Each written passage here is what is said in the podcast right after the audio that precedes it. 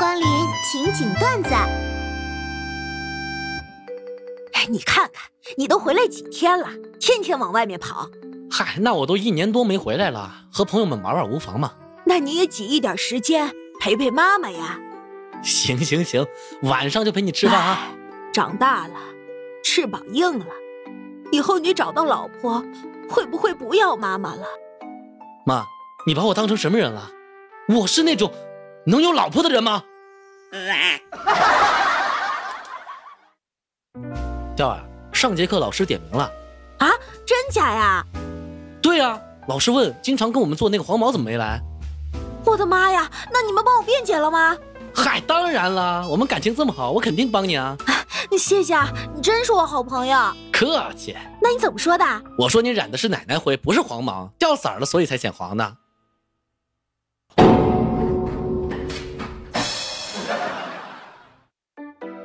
石榴，嗯，你一上车就顾着玩手机。嗯嗯，我上游戏在领经验呢。领什么经验呀？你就不能看看我吗？呃，待会儿待会儿，我快完了。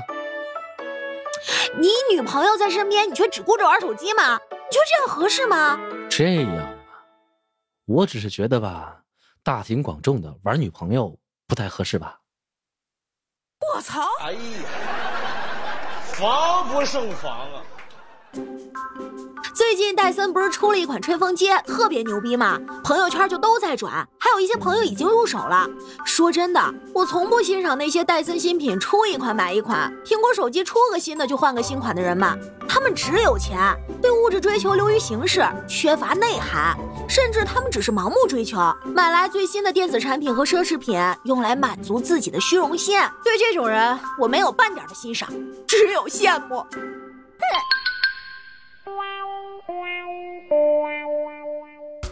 最近的微博风气是怎样的呢？比如说，我喜欢吃宫保鸡丁，我在生活里，宫保鸡丁挺好吃啊。我在微博上，仅就我个人不排除主观情绪的有限观察来看，中国社会中（括号含港澳台及各自治区、直辖市的）括号完毕。有一部分人认为，在食材可靠且烹饪技法得当的情况下，宫保鸡丁这道菜与他们对于美味的认知存在着一定程度上的契合。但需要说明的是，这种契合并不意味着宫保鸡丁相对于其他菜式更符合美味的标准，也不意味着其他菜式不受欢迎。此外，需要特别指出，这只是我的一点不成熟的小建议，没有做过相关统计和定量分析，所以无法保证一定正确，请诸位谨慎理解。夫妻肺片不配拥有姓名吗？我就呵呵了，你为什么不提鱼香肉丝？博主你很不客观呐！